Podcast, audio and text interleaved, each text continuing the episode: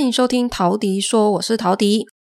我们央行第二户的限贷令在六月十六号发布生效之后呢，换屋族本来一片恐慌嘛，那现在央行终于回应民意，提出解套的办法了。好，他说呢，只要你是真的换屋族，好，那我可以同意你先贷到超过七成。好，只要你的旧房子在一年之内卖掉，那就 OK。所以呢，换屋族大家可以放心了。只不过呢，你会有一个时间的压力，就是要在一年之内卖掉你的旧房子，不然呢，你多拿的这个贷款成数就要全部吐回去哦。好，它的流程是这样子的：你这个在八都里面的第二间房子呢，去申请房贷的时候，银行会要求你要签一个切结书。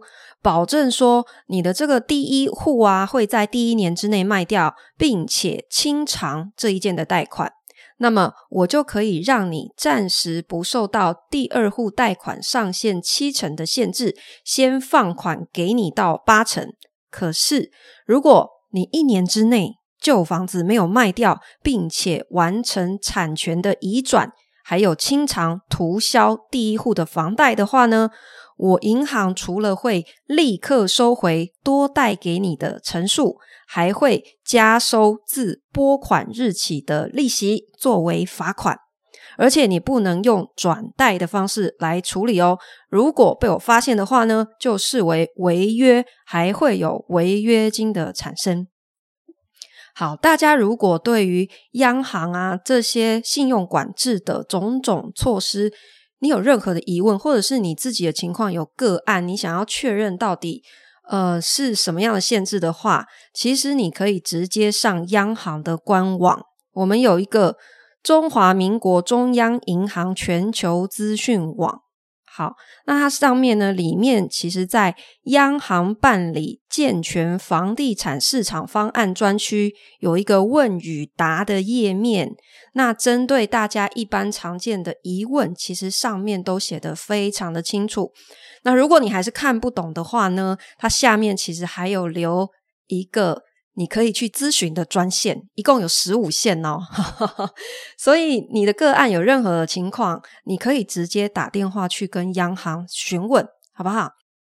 那央行的这个补救措施一出来呢，好，其实他们不把这个叫做补救措施啦，他们叫做协处措施，协助处理的意思。好，好，这个措施一出来，我就在想说，那如果你一年之内有卖房子的压力的话，在现在房市已经比较不好的时候，你是不是就会最后就乱卖啊？就便宜一点卖。那如果这样子的换屋族很多，是不是就代表，如果你今天是买方的话，你就可以专门挑这种换屋族他要卖的房子去买，利用对方的时间压力还有心理压力，去砍到一个很好的价格啊？会不会是这样子？那作为卖方，会不会说你因为时间压力哈，然后最后你就便宜卖，那导致你少赚的这个价差，还不如就给他违约哈。比方说，你一千万的贷款，那你跟银行多贷了一成，是一百万，可是接下来你开始卖房，那你一开始一定会先开一个高价试试看，对不对？好，结果可能两三个月都没有人来看，你就开始降价，降降降降降降到最后已经第十个月了，哦，惨了，你就开始慌，最后大降三百万才卖掉，所以你实际少赚了三百万，你不一定是赔售，你可能是少赚，因为如果你不是因为这个时间压力的话，你可以慢慢放，对不对？你放到好几年之后，等这个房市又回春了，你就可以卖一个好价钱。可是你现在不行，你一年之内没有卖掉。你就会违约。好，可是如果你决定要违约的话，你算一算说，诶，我这样少赚三百万啊，不如违约，因为违约哈，你顶多就是一百万吐回去，对不对？再加一点利息跟违约金嘛，是不是还是比大亏三百万还要划算？你可以就是房子再慢慢卖，就放着，不用赔售这么多，对吧？然后你这中间其实你也争取到一年的时间存钱了，你搞不好手上也已经有这一百万可以拿去还了，会不会是这样？那所以你在卖房的时候，心态上是不是就会像刚刚这样？你会先去衡量说，诶，我降价求售比较吃亏，还是违约比较吃亏？哈，好，只是说呢，你你客观去思考一下哈。如果你在银行，你真的有违约记录的话，你等于是信用破产哦，以后你要再跟银行借钱会变得非常的困难，所以我还是劝大家尽量哈不要搞到违约。那我想大部分人也不敢轻易跟银行违约啦，好，因为我们大部分人去贷了款，然后。跟银行这边有有签约的动作，就会非常的紧张，然后就是生怕欠银行钱，对不对？何况你是搞到违约，所以我想大部分人还是会乖乖选择卖房啊。你就不要赔钱就好，只是少赚这样好。那所以我觉得这个配套呢，虽然看起来只是一个补救的措施，可是呢，它其实对于抑制房价也是会起到一点效果的，因为就是我刚刚讲的嘛。你如果市场上有大量的人，他就是这种换屋的情况，他一年之内就是有压力要卖掉，所以他就不敢一直加价在卖啊，对不对？就是刚刚那个思考的逻辑去去想下来嘛。好，那么接下来呢，我要回答几个，因为我上一次呃，不管是 Podcast 还有 YT，我都有谈到说。我们现在第二户现代七成的一个管制，好，那有很多人都问了几个共同的问题，所以我今天要来回答，主要就是夫妻共同登记，或者是登记人跟贷款人不一样的时候，到底会不会影响你第二户的贷款？那首购的资格到底又是怎么认定的？好，那。我之前说，就算你名下有房子，可是贷款贷款已经清偿，你现在再去买下一间房子，还是属于首购。好，我这个说法有人就指出说我用词不够精确。好，那所以呢，我也特地帮大家去咨询了银行的房贷部门，跟他们确认过，到底首购的资格是怎么认定的，以及。第二户现代，它的第二户，好，它的定义，好，那我今天就来详细的做一次确认的说明。哈哈，有人说我用词不够精确，所以我今天用会用非常精确的定义，再跟大家说明一次，好吗？好，首先呢，政府最近不是推出什么新青年安心成家房贷？好，这个东西。它以前叫做青年安心成家购屋优惠贷款，那它的首购资格的认定，其实跟民间银行你去申请一般房贷首购定义是不一样的哦。这里有非常多人都是混淆的。好，我也是花了很多时间去理清的，所以我先说。政府的青年安心成家贷款，以下简称青安贷款。哈，好，它的首购定义是什么？还有它的要求。第一个，它是要求你除了你申请人自己名下没有自有住宅，同时呢，它也要求你的配偶、子女名下均无自有住宅，才适合申请，才适用申请。好，那所以这个意思就是说，你的呃房子有没有登记在你的名下？好，好，那所以呢，我跟你讲啊，就是你跟你男朋友或者是女朋友啊，如果有打算在几年之内，你们可能会买两间房子的话，比方说一人一间。你们哈就最好先不要结婚，知道吗？等两个人都各自买完一间了再来结。为什么？这样你就可以各自都去申请青安贷款了，知道吗？你一结婚，如果对方已经有房子了，你就没戏了，你就不能申请了。安内在齁，好，这个是青安贷款的第一个条件。好，就是他会同时看你自己名下有没有房子，也会看你的配偶跟子女。如果你的配偶或者是子女名下已经有自有住宅的话，你就不符合这里讲的首购资格。好，可是你要注意哦，我们现在不管是政府的这个清安贷款，还是民间银行一般的房贷，在讲首购，都不是指第一次买房，知道吗？而是指就是你名下有没有房子，或者是你名下此时此刻有没有贷款，是这个意思。好，好，清安贷款的。呃，这个申请呢，只有公股银行承做。大家知道公股银行指的是什么吗？就是政府有股份的，一共只有八家。你上网一查，公股银行哪八家哈，你就会知道了。所以，因为这个清安贷款是政府有出钱去补贴利息的，所以它只有在公股银行才会有这个方案。好，那接下来呢？清安贷款，我刚刚讲，它对首购的定义是说，你申请的时候名下没有自有住宅，好，不是指你第一次买房，就你以前曾经买过房子，可是已经卖掉，那你现在要再去买一间房子申请房贷，还是适用首购资格。可是你要注意哦，他说的是名下没有自有住宅，而不是没有房贷哦。所以，我们的财政部在关于这个青年安心成家贷款的问答集里面有一条是这样写的，他有一题问，有人问哈，他说，借款人名下无自有住宅，但是以其他人所有之自有住宅已向行库借款者，借款人能否再办理本项贷款？意思就是说。我有一间房子，哈，名字不是我的，可是贷款是我背的，这样我还可以申请清安贷款吗？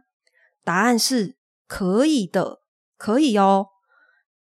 举例来讲，你可能哈有一间房子，名字是做爸爸或者是妈妈的，可是贷款是你在背，那你现在想要去再买一间房子，是给自己住的，这个时候。你还是符合清安贷款的首购资格定义，这样子了解了吗？好，你还是可以去申请。好，那么接下来呢，清安贷款它给你的这个优惠利率呢，在我们旧的专案里面，额度上限本来是八百万。好，那么最近新推出的一个新青年安心成家房贷专案，预计从二零二三年八月一号。开始，他把这个可以给你最优惠利率的额度调高到了一千万。好，这是什么意思呢？就是说，今天如果你申请房贷的这个总金额是一千两百万，好了，那么其中只会有一千万是适用最优惠的首购利率。那现在他给你的这个一段式地板价是一点七七五趴，好，就是我们现在一般申请房贷地板价是二点零六哦，可是青安贷款它给你低到一点七七五，但是只有一千万的扣打会是这个最优惠的利率，那剩下的两百万就会是适用一般利率，所以你会有两种不同的贷款方案的意思。好，那宽限期从原本的三年延长到五年。好，贷款的年限也从本来是三十年，现在拉长了，有机会可以申请到四十年。而且呢，旧的清安贷款其实本来是有年龄的限制的，好，二十到四十岁。那如果你有子女有换屋需求，可以放宽到四十五岁。现在也整个都取消了，只要符合民法十八岁成年以上就可以去申请。好，那么我必须要说齁，虽然这个条件看起来很诱人，因为这个新清安贷款的消息发布之后，我自己的脸书的朋友圈也烧了一圈，好多人说哇塞，这样贷款一千万，五年宽限期里面算下来，哈，用最优惠利率的话，一个月只要付大概一万四千多，不到一万五，诶，比租房子还划算。大家要不要冲一波啊？用四十年期去摊的话，可是啊，我跟大家讲，就是他的这个专案规定是这样说，问题是你要去申请的时候，核贷的人是银行，你要知道。核贷的时候啊，银行其实顾虑是会更多的。如果要同意你三十年还是四十年，哈，他在审核可以放贷几年给你的时候，他除了会考虑你申请人的年纪之外，他还会考虑屋龄。所以，我实话讲，你真的要申请到四十年啊，简直天选之人才可以有。好不好？就是基本上，你如果超过三十五岁的话，银行大概就不太会同意你贷到四十年了，哈。因为一般来说，他们会希望你的申请人年纪好，加上贷款年限不要超过七十五。好，所以你看，如果你三十五岁，贷给你四十年，就已经到七十五，已经是极限了。所以你超过三十五岁，你要。